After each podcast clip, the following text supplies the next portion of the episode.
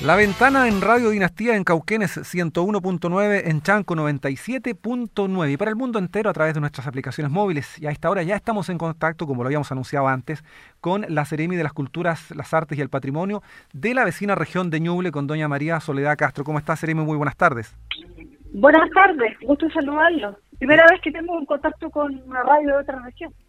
Pero qué bueno ser los primeros. Se le agradece entonces la deferencia. Siempre es interesante poder eh, eh, conversar de cultura, más todavía cuando esta nos une, más que nada. Somos ahí una sola nación. Eh, bueno, la idea de poder conversar hoy día es para hablar sobre una actividad que se ha ido organizando a partir de una serie de actores más bien privados y públicos, como es estos encuentros binacionales virtuales en torno a, mm, las figuras de O'Higgins y San Martín. Em, esto es parte del, trabajo allí de la orientadora turística Calancén. Eh, y, ustedes cómo eh, ven este tipo de actividades? ¿Cómo se puede involucrar también, eh, en este caso, una Secretaría Regional respecto de estas acciones que están desarrollando estas personas, particularmente del Instituto O'Higginiano y del Instituto San Martiniano de, de Malargüe? Mira, la verdad es que para nosotros es muy enriquecedor este tipo de, de, de iniciativas porque porque ayuda de alguna manera a valorar a valorar lo nuestro, lo nuestro como, como chilenos que somos, y a darnos cuenta que en la historia tenemos más en común que no en común con un país como Argentina. Entonces, ese sentido es un punto, un punto de unión importante, Claramente que sí. Eh, Seremi, y de esa manera entonces, eh, ¿qué acciones se pueden eh, desarrollar para apoyar este tipo de, iniciativas desde el punto de vista de la acción pública? Bueno, la verdad es que nosotros eh, eh, tratamos de que, de que, de que este tipo de iniciativas eh, se mantengan en el tiempo, en la, en la medida que, que nosotros podamos colaborar con la difusión de ella y naturalmente con, con la cantidad de, de fondos disponibles, quizás para desarrollar un encuentro mayor, eh, fantástico.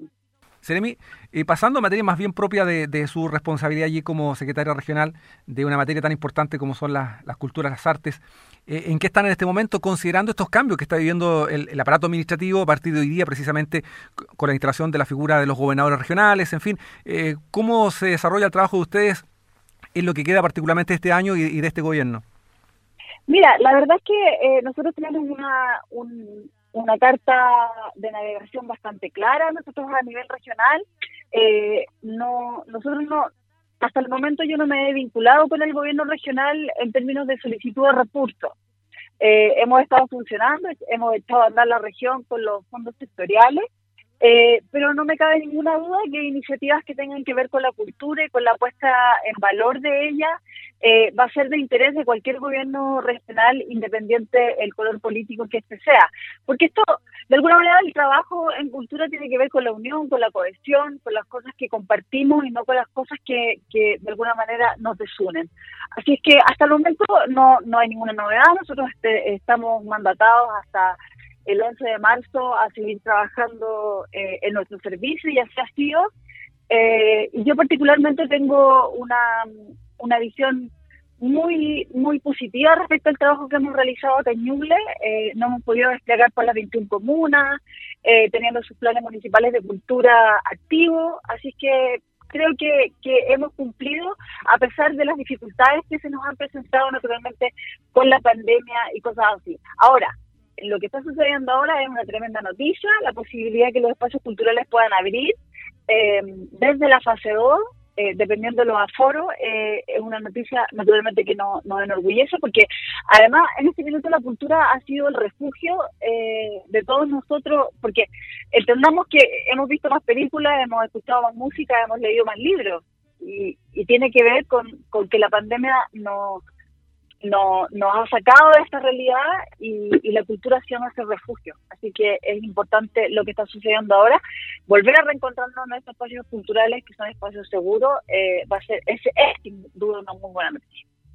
Qué buena eh, visión que hace del tema, claro, que por cierto que hemos recurrido a la cultura para, para acompañarnos durante todo este tiempo. Seremi, imagino yo que ser Seremi allí en la región de Ñuble, una región tradicionalmente histórica, eh, debe ser enriquecedor, pero a su vez también complejo, porque hay mucha acción, me imagino, eh, cultural habitualmente.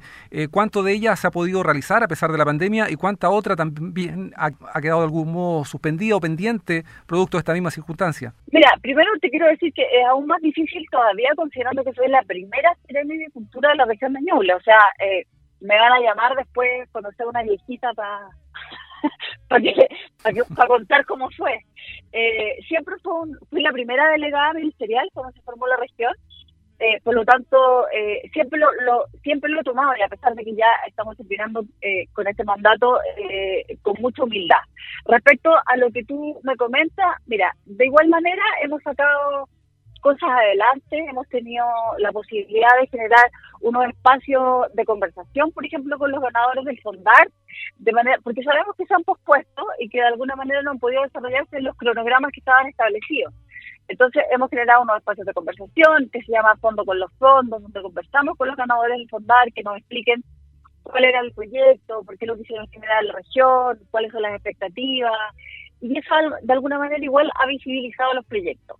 Por otro lado, los artistas también han tenido la suficiente utilidad para poder eh, trasladarse a las plataformas digitales y nosotros como ministerio estamos más o menos preparados, por decirlo de alguna manera, porque tenemos ondamedia.cl, donde está la mayor cantidad de, documentales chilenos, de películas chilenas gratuitas, así que les dejo el dato ahí a los de Cauquenes para que puedan eh, conectarse con esa página y ver buen cine chileno y sobre todo buenos documentales. Teníamos la biblioteca pública digital habilitada ya, lo que ha superado la descarga en creces, y hay más de 60.000 títulos en la biblioteca pública digital. Entonces, de alguna manera, nuestro ministerio eh, nos pilló, por decirlo de alguna manera, no tan mal parado en, esta etapa y, y algunas actividades se han podido seguir desarrollando. Buenos datos, por cierto. Y quisiera volver precisamente a otro dato importante que comenzaba, esta conversación respecto de la apertura de, espacios culturales a partir de la fase 2. ¿Cuáles y de qué forma van a poder abrir, Seremi? Bueno, los aforos están eh, delimitados. Eh, primero, si la decisión del espacio va a ser abrir para personas con o sin pase de movilidad. Naturalmente que para las personas que tienen pase de movilidad, esta posibilidad de aforo va a ser mayor. Ahora, lo que tiene que ver también con la con, con o sin interacción, que también es algo que, que la gente como que dice, pero ¿qué significa eso? Significa que en aquellos espacios culturales donde tú te tengas que sacar la mascarilla porque vas a comer, por ejemplo, unos espacios donde se puede disfrutar de, de, música de música en vivo, por ejemplo, donde hay que sacarse la mascarilla, eso también disminuye los aforos y hay que tener eh, cierta regulación si en aquellas actividades que, se, que tengan eh, acercamiento entre las personas, estoy hablando, no sé, eh, un taller de, no sé, de algo que, signifique que las personas tengan que estar a, más cerca de lo que recomienda la autoridad sanitaria, también hay que eh, los aforos y tomar las precauciones. Ahora, lo que nos ha llevado a esta apertura ha sido un proceso exitoso de vacunación y ese proceso exitoso de vacunación eh, de alguna manera está siendo premiado y por eso es que los aforos se abren para aquellas personas que están con su primera y segunda dosis. También la buena noticia, van a poder, va, a poder haber música en vivo.